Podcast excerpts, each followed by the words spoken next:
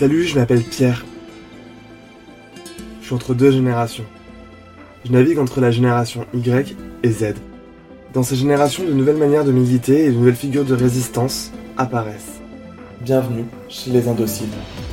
Je pense que les jeunes, ils sont de plus en plus enclins, tu vois, à parler et à, et à se sentir légitimes. Je savais déjà en rentrant dans la finance offshore que, que j'allais étudier le système et que j'allais le remettre en cause. On pouvait appréhender la société en fait d'une autre façon que celle qui m'avait été enseignée. Un mix entre la justice sociale et la justice écologique. Que, bah, tu vas venir, tu vas te former, tu vas, tu vas faire quelque chose et on va t'expliquer très vite que ce que tu fais c'est politique. On pourrait vraiment sensibiliser les utilisateurs à ces questions-là et on pourrait même peut-être leur faire changer leur pratique. Maintenant c'est à nous de continuer le combat. Aujourd'hui je reçois Karl, il est le cofondateur de Designer Éthique. L'épisode est dans deux parties, voici la première. Il me semblait important de toucher ce sujet qui parle des réseaux sociaux auxquels nous sommes tous très habitués. Je suis désolé pour la qualité audio, nous avons tourné cela pendant le confinement. Bonjour Karl, ça va? Ça va et toi? Bah écoute, ça va tranquillement. Est-ce que tu peux te présenter avec quelque chose d'original sur toi? Ouais, ce qui est un sacré défi, sacré challenge de donner quelque chose d'original sur soi. Euh, bah écoute, je m'appelle donc Karl Pinault, j'ai 28 ans. Euh, première chose originale, j'ai fait euh, des études d'histoire de l'art, donc euh, on va pas du tout parler de ça aujourd'hui. Euh, on va parler d'éthique dans le monde du numérique. et donc moi j'ai un parcours très très humanité classique. J'ai fait deuxième chose originale et, et qui continue un peu sur mon parcours. En fait, j'ai fait trois écoles. J'ai fait une école d'histoire de l'art, j'ai fait une école de la recherche et j'ai fait une école d'ingénieur. Et donc, euh, je fais une thèse euh, aujourd'hui euh, dans une école d'ingénieur en sciences de l'information et de la communication à l'Université de technologie de Compiègne. Et, et, je travaille sur la manière dont on peut modéliser ce qu'on appelle le cycle de vie des œuvres d'art. donc, comment est-ce qu'on peut anticiper ce que va être le futur d'une œuvre et comment est-ce qu'on peut décrire une œuvre d'un point de vue informationnel. Donc là encore, ça n'a strictement rien à voir avec ce dont on va parler aujourd'hui, mais tu vois, c'est un peu les choses originales qui me concernent. Euh, et en fait, euh, depuis 4 ans, je suis à la tête d'une association qui s'appelle les Designers Éthiques, okay. qui euh, travaille sur l'éthique du numérique et plus spécifiquement sur le design, du, enfin la place du design dans cette éthique du numérique. Et puis, euh, et puis donc du coup cet assaut, on l'amène depuis euh, depuis quatre ans. Aujourd'hui, c'est ce qu'on appelle une structure de recherche-action dans le domaine de la responsabilité du numérique. Euh, et puis si je vais trouver un quatrième truc original, je me suis vraiment creusé la tête hein, pour répondre à ta question. Euh, je développe des projets, enfin j'essaye de développer dans, ma pratique professionnelle des projets qui sont euh, justement au croisement de ce que je peux faire dans ma vie professionnelle, donc euh, plutôt travailler dans le monde de la culture et des musées, et puis ce que je peux faire avec mon association sur les enjeux de l'éthique numérique. Et donc notamment, ça fait deux ans que je développe un, projet qui s'appelle CapChan, en fait, qui est un, un CAPTCHA qui cherche à remplacer le, CAPTCHA de Google. Et en fait, ce CAPTCHA, il est utilisé pour faire ce qu'on appelle du digital labor, c'est-à-dire qu'en fait, on réutilise les données que tu vas remplir pour alimenter les intelligences artificielles de Google. Euh, donc c'est ce qui permet notamment de transcrire les textes sur Google Books ou euh, maintenant d'améliorer la, la, conduite autonome des voitures de Google. Et donc nous, on essaie de développer un CAPTCHA alternatif à celui de Google qui lui aussi exploiterait la, la force de travail des utilisateurs, mais, mais pour le bien de la recherche publique. Et donc en fait, l'objectif c'est de, de faire un CAPTCHA qui va venir indexer le patrimoine culturel français et qui euh, notamment va permettre d'améliorer la qualité des, bases de données de la Bibliothèque nationale de France ou des archives nationales de France ou des musées de France en fait. Ok, waouh, c'est impressionnant. Il y a une question que je pose souvent à, à l'intervenant, enfin que je pose tout le temps à l'intervenant quand on commence le podcast, c'est euh, comment t'as décidé de te sortir de la docilité? Ce que j'entends de la docilité, tu sais, c'est un peu genre euh, le cadre de la norme et euh, comment en fait tu décides un jour ou un autre de dire bah en fait j'accepte plus ce qui se passe et je décide de prendre part à une nouvelle société et donc du coup de plus rester docile face à ce qui se passe C'est une question qui n'est pas forcément facile. Euh, en y réfléchissant, il y a, y a quand même un moment où effectivement on s'est dit tiens c'est intéressant de, de, se poser cette question de l'éthique numérique en ce qui nous concerne. Mmh.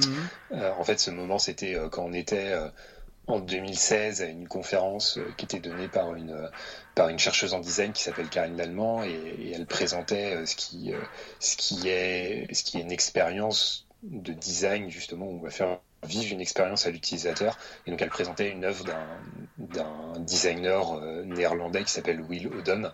Et cette œuvre, ça s'appelle la Photobox. Et en fait, la Photobox, c'est une boîte dans laquelle il y a une imprimante. Et cette imprimante, elle imprime chaque jour une photo de ton téléphone dans ta galerie de photos tirée au hasard et quand tu ouvres la boîte tous les matins, tu trouves une photo euh, qui est donc un, de tes souvenirs euh, qu'on te propose de te remémorer.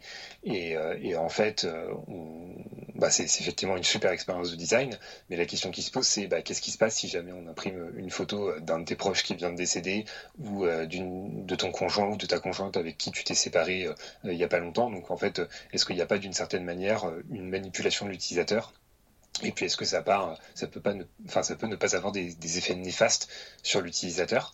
Et donc euh, c'est à partir de ce moment-là, de cette conférence, euh, dont euh, en fait tout le débat a été vraiment porté sur cette question de l'éthique. Est-ce que c'est éthique de faire ça, alors même que la conférence en elle-même portait pas du tout sur cette question-là. C'est à partir de ce moment-là qu'on s'est vraiment demandé, bah en fait, est-ce qu'il n'y a pas un sujet qui a creusé? Est-ce que, effectivement le design n'a pas un, un pouvoir de manipulation des utilisateurs sans avoir d'a priori sur la question. Et en fait, plus on a commencé à creuser la question, plus on s'est rendu compte que, bah, en fait, effectivement, il y avait euh, des éléments euh, qui euh, qui allaient dans ce sens-là. Il nous a vraiment incité, plus on avançait sur ces questions-là en 2016, plus on creusait ces questions et plus on voyait des, personnes s'en saisir, notamment aux États-Unis, avec des figures comme Tristan Harris qui vient de, publier sur Netflix un, documentaire qui s'appelle The Social Dilemma. Bah, en fait, plus on voyait ces figure montée, on se disait bah, en fait s'il y a vraiment un sujet, il y a vraiment quelque chose à traiter sur euh, l'utilisation qui peut être faite de méthodologies de design qui sont vertueuses a priori, mais qui euh, in fine deviennent néfastes pour l'utilisateur. Est-ce que alors du coup parce que tu parles de design etc c'est un peu flou comme notion pour euh, pour moi et pour beaucoup d'auditeurs. Est-ce que tu peux nous expliquer un peu simplement ce que tu entends par le mot design? Quand on parle de design souvent on parle de design d'objets principalement dans le dans la culture commune quel est le rapport avec le design d'objets? Est-ce que tu peux, nous expliquer ce que tu entends par design numérique? En fait, je crois pas avoir rencontré un seul designer qui te donne la même définition du design ou un théoricien du design qui donne la même, théorie, la même définition du design. Euh, moi, il y a une définition euh, que, que j'aime beaucoup qui est donnée par un chercheur en design français qui s'appelle Alain Findelli, cette définition dit que le design, c'est une pratique qui cherche à maintenir ou à augmenter l'habitabilité du monde. Et donc en vrai, en fait, ça veut dire que ça cherche à créer un monde qui soit plus habitable, euh, à la fois pour les humains, mais à la fois pour les autres espèces. En fait, c'est une discipline qui soit un peu globale. Le design, ça a commencé par du design d'objets. Mais aujourd'hui, ça s'étend à de nombreux autres champs parce que, de fait, on a les, les technologies de l'information et de la communication, les nouvelles technologies qui sont arrivées ces 30, 40, 50 dernières années. Et de fait, on a des nouveaux besoins en termes de conception et en termes d'habitabilité. Oh, pardon. et on a des nouveaux besoins en termes d'habitabilité du monde. Ok. Et ces besoins, bah, ça va être des besoins d'interface euh, ou des besoins d'expérience utilisateur. Et donc, on a ces deux champs du design qui sont notamment apparus ces 20 euh, dernières années. Alors ça va, ça va te paraître très très pragmatique, hein. mais par exemple concevoir le processus d'achat euh, quand tu es sur le site de Darty ou de la FNAC, et eh ben ça c'est de l'expérience utilisateur, c'est-à-dire qu'on te dit bah voilà tu veux aller acheter un livre sur le site de la FNAC, c'est quoi le parcours d'achat entre le moment où tu décides que tu veux acheter un livre et le moment où tu vas aller le retirer dans le click and collect de la FNAC qui est à côté de chez toi?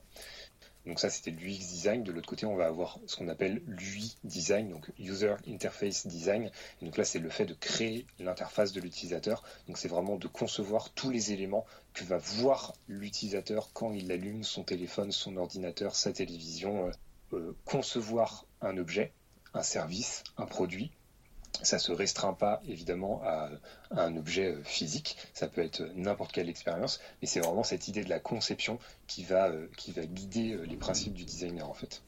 Ce moment, donc tu nous as expliqué un peu comment tu es sorti avec cette conférence de la, de la docilité où en fait vous vous êtes posé la question de l'éthique.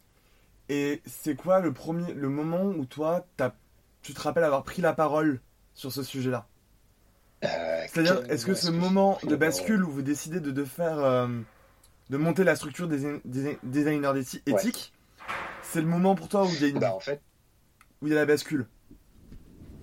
Ouais. Et bah effectivement, en fait, c'est, alors en fait, on n'a pas décidé de monter la structure au début. En fait, on n'a pas commencé par décider qu'on allait monter une association, euh, puisque Designer Éthique est une association. Euh, en fait, on a d'abord décidé euh, d'organiser un événement qui serait dédié à cette question-là. On, est ressorti de cet événement en 2016 en se disant, franchement, c'est quand même dommage, on aurait pu aller vachement plus loin dans l'analyse, et, on pas évidemment, dans une session de questions-réponses de 15 minutes après une conférence, tu n'as évidemment pas le temps de creuser tous les aspects d'un sujet. Et donc, du coup, on s'est dit, bah, en fait, on va organiser, nous, un événement pour parler de ces questions-là. Euh, cet événement, il s'appelle aujourd'hui Ethics by Design. On en a organisé euh, trois éditions depuis 2016. Euh, et c'est pendant cet événement qu'on a commencé vraiment à prendre la parole, qu'on a commencé à, dire, bah voilà, c'est ça l'état de la discussion aujourd'hui sur les questions de la responsabilité en design. Il y a tel et tel aspect qui sont prégnants et il faut les prendre en compte et c'est comme ça qu'on va aller euh, euh, qu'on va avancer dans les années à venir euh, pour avoir une conception de service qui soit plus responsable. Mais du coup, est-ce que tu as eu des figures militantes qui t'ont nourri ou qui t'inspirent aujourd'hui? Bah, Très honnêtement, énormément. C'est vrai que moi, je me définis pas forcément à travers des figures militantes. Alors, en réfléchissant à la question, il y a quand même une figure qui m'a marqué euh, quand j'étais plus jeune et parce que j'adhère fondamentalement, intrinsèquement à son combat, euh, c'est Robert Badinter avec la question de, euh, de l'abolition de la peine de mort.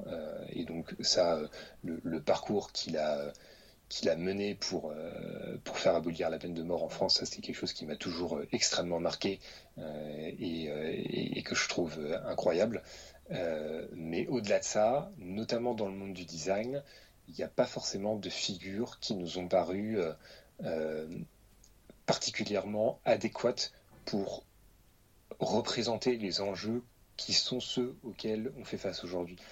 Probablement aussi parce que, en fait, euh, notre domaine, le domaine sur lequel on travaille, celui de la responsabilité de l'éthique dans la conception numérique, c'est un domaine qui est super jeune, probablement et, totalement euh, invisible pour une large partie de la population. Et, j'imagine qu'il y a pas mal de gens qui nous écoutent qui probablement n'auront jamais entendu parler. Parce qu'en en fait euh, c'est quelque chose qui est né il y, a, il y a 10 ans, 15 ans grand maximum avec l'émergence euh, du web, de, des, réseaux sociaux, des, nouveaux sites, des services numériques qui sont, qui sont des services marchands maintenant. Et, de fait ça s'est structuré très rapidement souvent en donnant la parole à des personnes qui sont plutôt les, euh, les, propriétaires ou, ceux qui font la tech, tu vois, euh, des personnes comme Mark Zuckerberg qui ont fondé euh, leur, leur boîte et qui aujourd'hui sont absolument, multimilliardaires et, dirigent des, des boîtes d'une taille astronomique. et il n'y a pas forcément eu au départ de figures qui euh, se sont, euh, enfin, en tout cas, qui ont émergé pour dire bah, attendez, prenons, euh, prenons un peu de recul sur ces questions-là et, réfléchissons. Et je pense que ces figures, on les voit aujourd'hui émerger, et moi j'en côtoie vraiment plein tous les jours, et on lit des, documents tous les jours de, plein de gens hyper intéressants. Mais en tout cas, ces, personnes-là nous ont pas guidés lorsqu'on a créé le, collectif il y, a, il y a quelques années de ça. Moi, j'ai rencontré euh, les designers par éthique par euh, le, journal La Croix, où vous avez fait un dossier sur euh, la science de la captologie. ce qui est très drôle, c'est que quand on en a discuté ensemble, tu dis, tu parles pas de science de captologie, mais tu parles de stratégie, de d'attention. Parce que et comment tu fais la différence entre les deux? En fait, il y a pas mal de termes qui sont utilisés pour parler de de, ce dont on parle justement. Il y a le terme de captologie, il y a le terme de design de l'attention et il y a le terme de design persuasif, euh, qui sont trois termes qui euh, sont euh, relativement courants dans le débat, en tout cas des spécialistes. captologie, c'est un terme qui a été inventé dans les années 90 ou 80, je ne sais plus, qui veut dire qu'un acronyme un acronyme euh, anglais qui est euh, Computer euh, as Persuasive Technology. Et, donc c'est un, un acronyme qui a été inventé par un chercheur américain qui s'appelle BJ Fogg, qui travaille à, Stanford, et, en fait qui, enfin, qui, qui fonde une discipline qui explique, mais en tout cas comment est-ce qu'on peut faire pour que les utilisateurs suivent les recommandations suivent la volonté du service qui, euh, sur, lequel ils sont présents. Mm. Et donc en fait, euh, Fogg, il a aujourd'hui euh, une influence qui est majeure dans le monde de la tech euh, tel qu'on le connaît, puisqu'il y a plein de personnes qui sont passées euh, dans son laboratoire et, et, surtout plein de fondateurs de startups de la tech. On cite notamment régulièrement le cofondateur d'Instagram. Et donc Captology, c'est la discipline telle qu'elle est fondée BJ Fogg. De l'autre côté, on parle de design persuasif Design persuasif, c'est euh, plutôt le terme des, euh, designers, c'est euh, le, terme des techniciens qui, qui, qui, font ça tous les jours. Et on parle de design persuasif parce que l'idée, c'est de dire comment est-ce qu'on va mettre en place une expérience pour persuader l'utilisateur de faire l'action qu'on veut lui faire faire. Et donc ça, ça peut passer par plein de méthodes, plein de moyens. Euh, le fait, par exemple, euh, de, de, soit d'exploiter, euh, alors on parle beaucoup de ça, d'exploiter les biais cognitifs. Donc, par exemple, d'exploiter un biais cognitif, ça peut être l'aversion à la perte. L'aversion à la perte, c'est le fait que les humains, quand on leur prend quelque chose, et ben, ils y sont plus sensibles que si on donne quelque chose. Un exemple qu'on cite souvent à ce niveau-là et qui est assez problématique à mon sens, c'est par exemple euh, l'application des chauffeurs Uber. Donc les chauffeurs Uber, tu vois, ils ont une application euh, sur laquelle euh, ils ont un GPS et qui leur donne un, parcours où ils doivent t'emmener. Et donc en fait, quand ils veulent se déconnecter de l'application pour dire bah voilà j'ai fini ma journée de travail, je vais rentrer chez moi, parfois il y a un petit message qui s'affiche et qui leur dit tu, tu es par exemple à 6 dollars de te faire 40 dollars. Est-ce que tu veux vraiment arrêter? Et le bouton qui est en dessous, c'est euh, non, je veux continuer pour avoir un chiffre rond, pour avoir 40 dollars. Et donc ça, c'est exactement du design persuasif, c'est exactement l'exploitation de ce biais d'aversion à la perte, parce que évidemment, dans ton cerveau, tu te dis, bon allez, euh, ça va, je vais faire une petite course et puis j'aurai ces 6 dollars en plus. Sauf que c'est pas vrai, sauf que tu sais pas si c'est une course qui va te permettre de les avoir ou s'il va falloir faire plusieurs courses, etc. En fait, tu ne sais pas dans quoi tu te réengages mais on va te pousser à t'y engager quand même. Et alors même que peut-être que tu es complètement claqué, que tu dois aller chercher tes gamins à l'école ou un truc comme ça, ça mm. absolument, enfin l'application n'en a absolument aucune idée en fait. Ouais. Donc ça c'est le design persuasif. Mm-hmm. Et puis de l'autre côté, euh, depuis 3-4 euh, ans, bah, justement avec euh, The Social Dilemma et Tristan Harris, il y a surtout l'expression de design de l'attention qui est apparue, qui a été qui a rencontré un grand succès en France, parce que en fait, en France, on est très sensible au terme attention, beaucoup plus qu'au terme persuasion. Le terme attention, il est vraiment présent dans le débat public presque depuis le 19e siècle, en fait. Tristan Harris, ce qu'il cherchait à montrer avec, c'est comment en fait les plateformes, notamment les médias sociaux, en fait les réseaux sociaux, euh, cherchent à faire en sorte que tu passes le plus de temps possible sur la plateforme. Et donc Tristan Harris, il résume beaucoup ça à la question du temps. Donc combien de temps tu passes par jour sur ton téléphone, combien de temps tu passes par jour sur YouTube, combien de temps tu passes par jour sur euh, Facebook, sur Instagram, etc., sur Snapchat, etc., etc.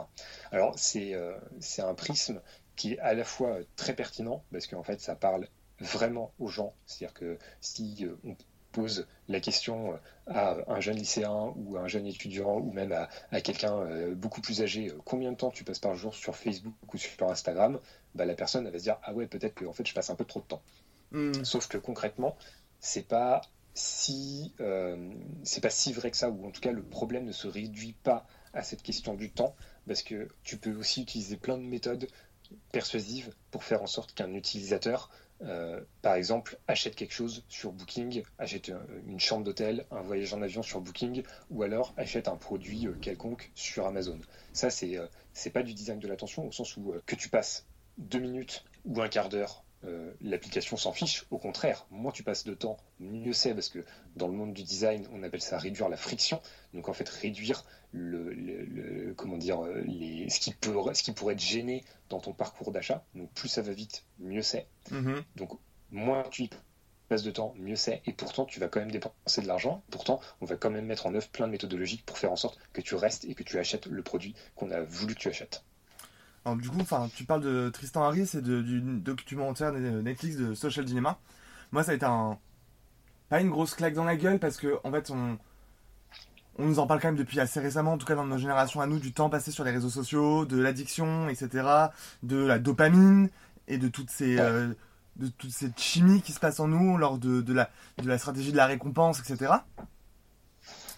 Et à la fin du documentaire, plus ou moins, on nous invite à couper tous nos réseaux sociaux, supprimer nos comptes, euh, couper les notifications, euh, etc. Mais est-ce que c'est pas un peu utopique dans le monde dans lequel on est actuellement, où en fait quasiment tout est relié par Internet? Ouais, bah complètement. Euh, effectivement, nous on prône pas nécessairement le fait qu'il faille couper euh, ces réseaux sociaux. Et puis euh, les réseaux sociaux, ils peuvent être utilisés euh, à, à bon escient en fait. Tu peux avoir besoin d'un réseau social pour garder contact avec euh, des proches qui peuvent être éloignés, euh, euh, pour trouver un travail. euh, euh, par exemple, euh, Facebook s'est révélé être euh, un bien meilleur outil pour euh, les étudiants. Alors peut-être pas les nouvelles générations, mais je sais que quand moi j'étais étudiant, euh, c'était clairement un bien meilleur outil pour faire circuler les informations euh, dans la licence euh, plutôt que euh, d'aller voir euh, les panneaux d'affichage euh, à, la fac euh, euh, sur lesquels c'était pas forcément mis à jour où tout le monde n'avait pas forcément les mêmes informations. Donc en fait, le réseau social en tant que tel peut être positif. Toute Ouais. la question, c'est plutôt euh, euh, à, à quel niveau on va l'utiliser. Et donc, euh, moi, je pense pas qu'il faille bannir les réseaux sociaux. Il faut en contrôler les mécanismes de conception. Et donc, par exemple, il y a des choses qui sont euh, évidentes aujourd'hui dans le monde de la tech, Mhm. qui nous semblent naturelles, alors même qu'elles sont toutes sauf naturelles. Par exemple, le fait que tu n'aies pas de por- portabilité des données entre les différents réseaux sociaux. Ça, c'est vraiment un très gros problème. Alors, portabilité des données entre les réseaux sociaux, ça veut dire quoi? Ça veut dire que euh, euh, on pourrait imaginer un système où, en fait, toi, tu préfères être sur Facebook, mais moi, je préfère être sur. euh, alors, je vais pas citer Instagram parce qu'Instagram appartient aussi à Facebook. Sur dire, Twitter Je préfère être sur Twitter, voilà. Euh, et on pourrait vouloir échanger des messages ensemble. Euh, et ça, c'est absolument impossible aujourd'hui. Euh, c'est absolument impossible, ça nous paraît normal que ce soit impossible, alors que dans plein d'autres systèmes techniques, euh, l'abonnement que tu as souscrit ne détermine pas avec qui tu peux échanger. Par exemple, si tu prends un abonnement euh, chez Orange pour ton téléphone portable, bah, évidemment, tu peux aussi appeler les gens qui ont un, abonnement chez Bouygues ou chez Free. Ça, paraît évident en fait. Et bah, pour les réseaux sociaux, c'est pas évident. Alors ça, c'est un premier problème qui fait que, de fait, parce que tu es retenu par le réseau qui, euh, qui concentre le plus de tes contacts, et ben, tu es un petit peu captif dans ce réseau-là. Alors que si jamais on avait un système de portabilité des données qui était vraiment efficace et qui permettait à chacun de choisir le service sur lequel il veut s'inscrire pour pouvoir communiquer avec ses proches, bah, on pourrait être clairement beaucoup moins dépendant aux réseaux sociaux parce qu'il suffirait d'aller s'inscrire sur des réseaux sociaux euh, libres comme Mastodon, euh, comme Peertube, etc., qui euh, ne font pas usage de, de- de design persuasif, qui n'ont pas d'intérêt financier, etc. Et on pourrait quand même communiquer avec, euh, nos proches. De la même manière, une autre euh, chose qu'on pourrait mettre en avant, c'est euh, le fait que les réseaux sociaux, les applications qu'on installe, par défaut, euh, activent toutes les notifications. Donc évidemment, on se retrouve bombardé de notifications euh, parce qu'à chaque fois que quelqu'un euh, laisse un like sur notre profil ou un commentaire ou qu'on a un nouveau follower, un nouvel ami, etc., ben, on va recevoir une notification. Des fois, on reçoit même des notifications pour nous dire qu'on fait pas assez de choses et qu'on pourrait faire des choses. Donc c'est quand même un peu aberrant. Et, le fait de mieux doser les notifications, ça pourrait être aussi une manière de réguler l'usage sans avoir à s'en priver complètement. Et les usages euh, qu'on en fait sont euh, encore en construction en fait. C'est drôle que tu parles des notifications, etc. Parce que je pense à Facebook euh, qui te permet de choisir pourquoi tu reçois une notification ou pas. Qui peut te dire, euh, tu as une manière, tu, je crois dans les paramètres, tu peux choisir ou tu peux ne pas choisir de recevoir une notification pour un like ou pour euh, une demande d'amis ou pour, euh, je sais pas, un peu n'importe quelle, euh, n'importe quelle possibilité. Ouais. Et pourtant, on le fait pas nous-mêmes. Comment t'expliques ça Ouais. en fait? Est-ce que tu Bah, penses que design persuasif à nouveau. ouais Non, alors après, c'est un peu mon, mon biais, euh, mon prisme de lecture où je ramène tout un petit peu à ça, mais euh, euh, certes, on va te laisser souvent la possibilité de configurer tout ce que tu veux sur les réseaux sociaux, que ce soit les notifications, que ce soit le partage de données personnelles, que ce soit la, la- la publicité ciblée, tout est personnalisable sur les réseaux sociaux.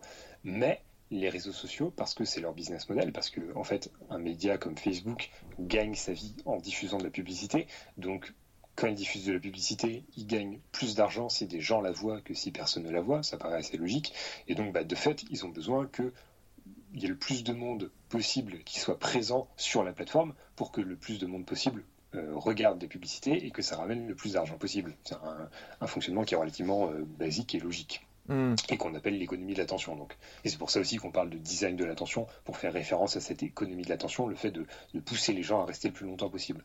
Donc, effectivement, un utilisateur, s'il le souhaite et s'il est vraiment motivé, peut aller désactiver les notifications, peut dire ah bah, cette notification, euh, je vais la, je, enfin, je ne veux des notifications que dans tel contexte très précis. Hmm. Mais souvent, ce qu'on voit, c'est que les, les, les, services vont mettre en œuvre des stratégies euh, très, euh, très, comment dire, malhonnêtes pour faire en sorte que les utilisateurs ne désactivent pas précisément ce qui euh, rapporte, alors pas forcément de l'argent, mais en tout cas ce qui permet de financer le business model de, euh, de, du service en question. Et si je te donne deux exemples, le premier, par exemple, c'est Facebook. Si tu veux désactiver la reconnaissance faciale sur Facebook, Mhm. alors déjà, il va falloir que tu sois assez motivé pour aller chercher dans les sous-sous-sous paramètres de l'application euh, et tu vas déjà passer euh, quelques minutes à trouver où se situe le, la, la fonctionnalité pour désactiver la reconnaissance faciale. Donc reconnaissance faciale qui en fait s'applique sur toutes les photos qui sont euh, mises en ligne sur Facebook. Donc quand quelqu'un met en, en ligne une photo, euh, soit sur ton mur, soit sur le mur de quelqu'un d'autre, et ben en fait euh, Facebook, mais c'est pareil pour tous les réseaux, vont appliquer un- de la reconnaissance faciale dessus pour essayer d'identifier les personnes qui sont présentes. Et donc toi tu peux demander à ne pas être identifié et à ce que euh, le, le robot t'ignore en fait dans, dans la liste des reconnaissances faciales. Mais du coup, c'est-à-dire qu'il a quand même reconnu. tu C'est-à-dire que même Pardon si tu lui demandes de, de- Ça veut dire que. Quand bien même tu peux lui demander de ne pas te reconnaître, il connaît déjà ton visage pour, ne, pour se permettre de ne pas le, le reconnaître. Ouais, du- d'une certaine manière. Ou alors, euh, euh, ou alors peut-être que je te dis une bêtise et que c'est, tu peux demander à désactiver la reconnaissance faciale sur les photos que tu uploads toi-même sur ton mur. Mais oui, de toute façon, euh, la, question, si on repart sur cette question très vaste de la reconnaissance faciale, quand on nous dit, euh, par exemple, on va mettre en place la reconnaissance faciale sur les portails dans les, portiques d'accès dans les lycées, euh, mais seules les personnes qui sont volontaires vont être analysées, bah, ça sous-entend quand même qu'on va prendre en photo tous les autres et qu'on va pré-traiter les données pour savoir si c'est quelqu'un qui a accepté ou pas d'être d'être reconnu. Donc évidemment, la reconnaissance faciale, ça s'applique à tout le monde et pas seulement à ceux qui l'ont choisi. Euh, et donc si je reviens à mon exemple sur la reconnaissance faciale sur Facebook, en fait quand tu vas sur le paramètre en question et que tu cliques sur euh, désactiver la reconnaissance faciale, Facebook t'envoie un petit message euh, bien vicieux qui te dit êtes-vous sûr de vouloir désactiver la reconnaissance faciale? Car nous utilisons cette fonctionnalité pour permettre aux personnes non voyantes, malvoyantes, de savoir qui sont les personnes sur ces photos-là. Hmm. Or, on sait pertinemment que l'objectif de Facebook, c'est absolument, enfin, évidemment, ça sert effectivement aux personnes malvoyantes pour euh, savoir qui sont présents sur les photos. Mais l'objectif principal de Facebook, c'est surtout d'améliorer ces modèles de reconnaissance d'image pour être capable de mieux cibler quelles sont les relations sociales entre les personnes, qui sont des deux personnes ou trois personnes ou euh, dix personnes qui sont présentes sur cette photo et qui sont ensemble à une soirée, pour alimenter ces algorithmes et être plus précis dans la détection des réseaux et dans la détection des publicités qui vont plaire aux personnes qui font partie d'un certain groupe social en fait. Hmm. Donc ça c'est un premier exemple et je pourrais en citer un deuxième que euh, beaucoup plus de gens pourront euh, probablement euh, expérimenter, euh, qui est le, quand tu vas sur Amazon, que tu achètes quelque chose sur Amazon, tu ajoutes l'item à ton panier, disons n'importe quoi, tu achètes une télévision et, et tu la mets dans ton panier, et donc tu vas, tu vas rentrer dans ce qu'on appelle le tunnel d'achat, le, le tunnel d'acquisition, donc là où tu dois faire donner tes coordonnées, donner ton adresse, donner ton moyen de paiement, etc. Et puis il y a toujours un écran où on te dit euh, si euh, tu adhères au euh, programme Amazon Prime, eh bien en fait tu vas euh, pas payer de frais d'expédition et tu vas recevoir beaucoup plus vite ton, pro- ton produit. Et tu as un gros bouton, je sais plus s'il est bleu ou s'il est jaune, sur lequel tu peux cliquer en disant ok je suis d'accord et c'est parti, tu reçois le produit limite le soir même. Ouais. Par contre si tu veux pas t'abonner à Amazon Prime, là il faut vraiment chercher en tout petit la petite ligne qui d'ailleurs n'est même pas un bouton mais seulement un lien qui te dit non, je ne souhaite pas m'abonner à Amazon Prime et je vais rater la super offre qu'on me propose. En plus, on te fait bien culpabiliser. Euh, et donc, du coup, là, tu vas pouvoir continuer ton processus euh, classique. Euh, moi, quand je raconte cette anecdote aux, gens, en leur expliquant bah, que c'est du design persuasif, que c'est un dark pattern, que c'est fait expressément pour que les gens s'abonnent, la plupart des gens me répondent Ah bah oui, moi, un jour, j'ai cliqué sur m'abonner et puis du coup, maintenant, je suis abonné. Ouais. Et, et en fait, ils vont pas. après, il y a toute la stratégie inverse de pouvoir se désabonner, qui est un monstre en termes de tentatives. Enfin, c'est- Exact. c'est c'est toute la. Enfin, on s'est abonné, on a la flemme, quoi. Exactement. Bah alors, euh, t'as, t'as- là, tu as différents niveaux de, euh, de, euh, de dissuasion de l'utilisateur pour se désabonner. tu as, certains services qui, qui sont très, pour le coup, très honnêtes sur cette question-là, comme bah, on les cite souvent Netflix ou ou les, euh, les plateformes de, de, SVOD, euh, Canal+, OCS, etc. Euh, là, tu as vraiment un bouton qui est bien mis en valeur, tu peux te désabonner, ça pose pas de problème, ciao, bye bye, et tu reviendras quand, quand, quand tu voudras. Mmh. après, effectivement, tu as les services comme Amazon Prime ou Facebook, où en fait, Amazon Prime, effectivement, il va falloir faire énormément de clics pour arriver jusqu'au moment où effectivement tu es bien désabonné et parfois tu as même des écrans qui sont un peu trompeurs qui vont te dire c'est bon le processus est pris en compte mais en fait il faut continuer à valider à confirmer pour dire non non euh, je veux vraiment me désabonner et euh, c'est pas juste euh, j'ai pris connaissance de, ce que, de quelles seront les conséquences du fait que je me désabonne.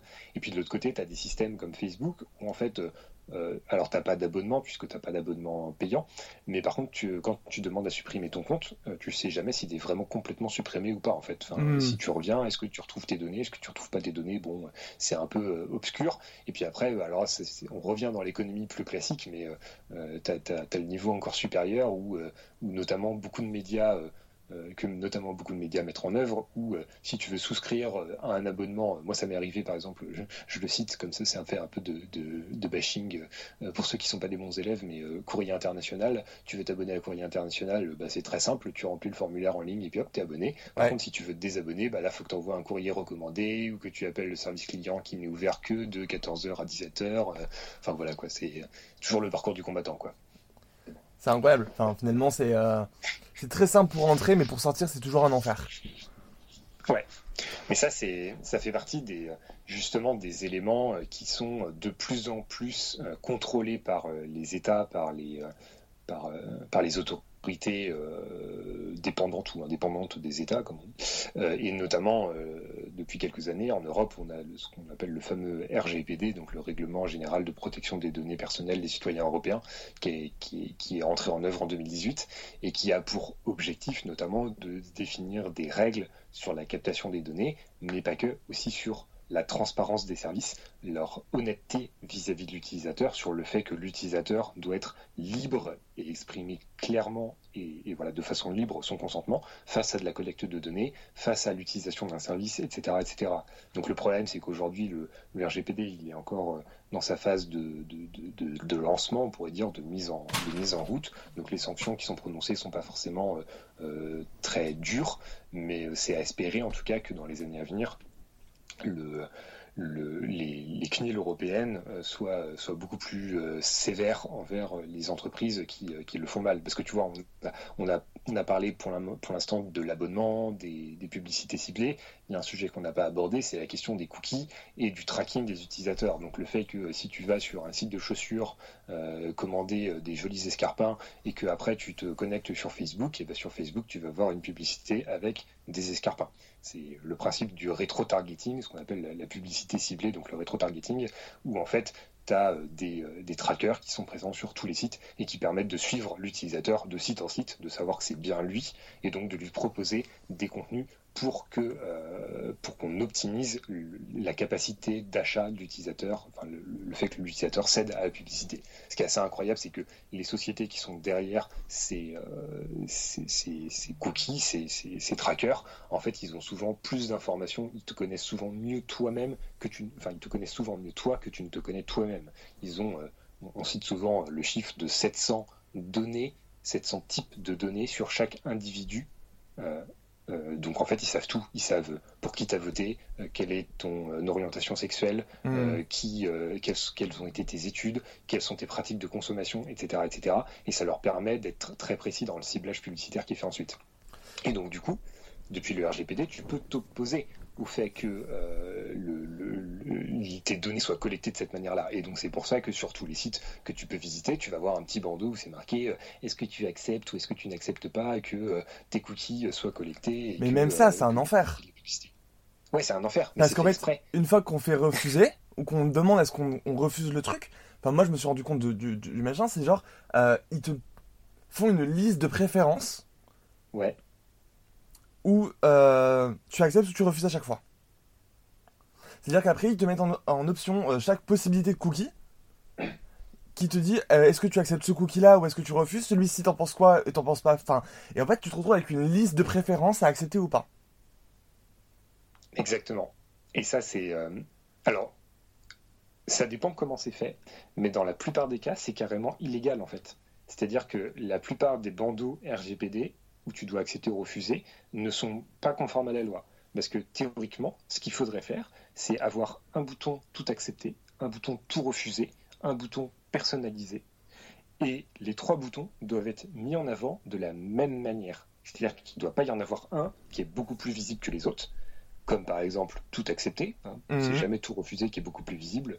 Euh, et, surtout, on s'est rendu compte que même si tu vas toi-même décocher toutes les cases. Et effectivement, tu le dis très bien, il y a certains services où il faut décocher un par un les 50, les 100, voire les 200. Des fois, il y a un nombre de trackers qui peut être assez incalculable. Euh, aller décocher un par un tous ces trackers, on s'est rendu compte que parfois, même quand tu les décoches tous, tu fais tout refuser, et ben en fait, il continue à te traquer. C'est-à-dire qu'il ne prend pas en compte la, la requête que tu as faite. Je vous retrouve la semaine prochaine pour la suite de l'épisode, donc pour la partie 2. Et d'ici là, je vous souhaite une bonne résistance. N'oubliez pas de vous abonner sur l'Instagram des Indociles, sur la page Facebook. Et voilà,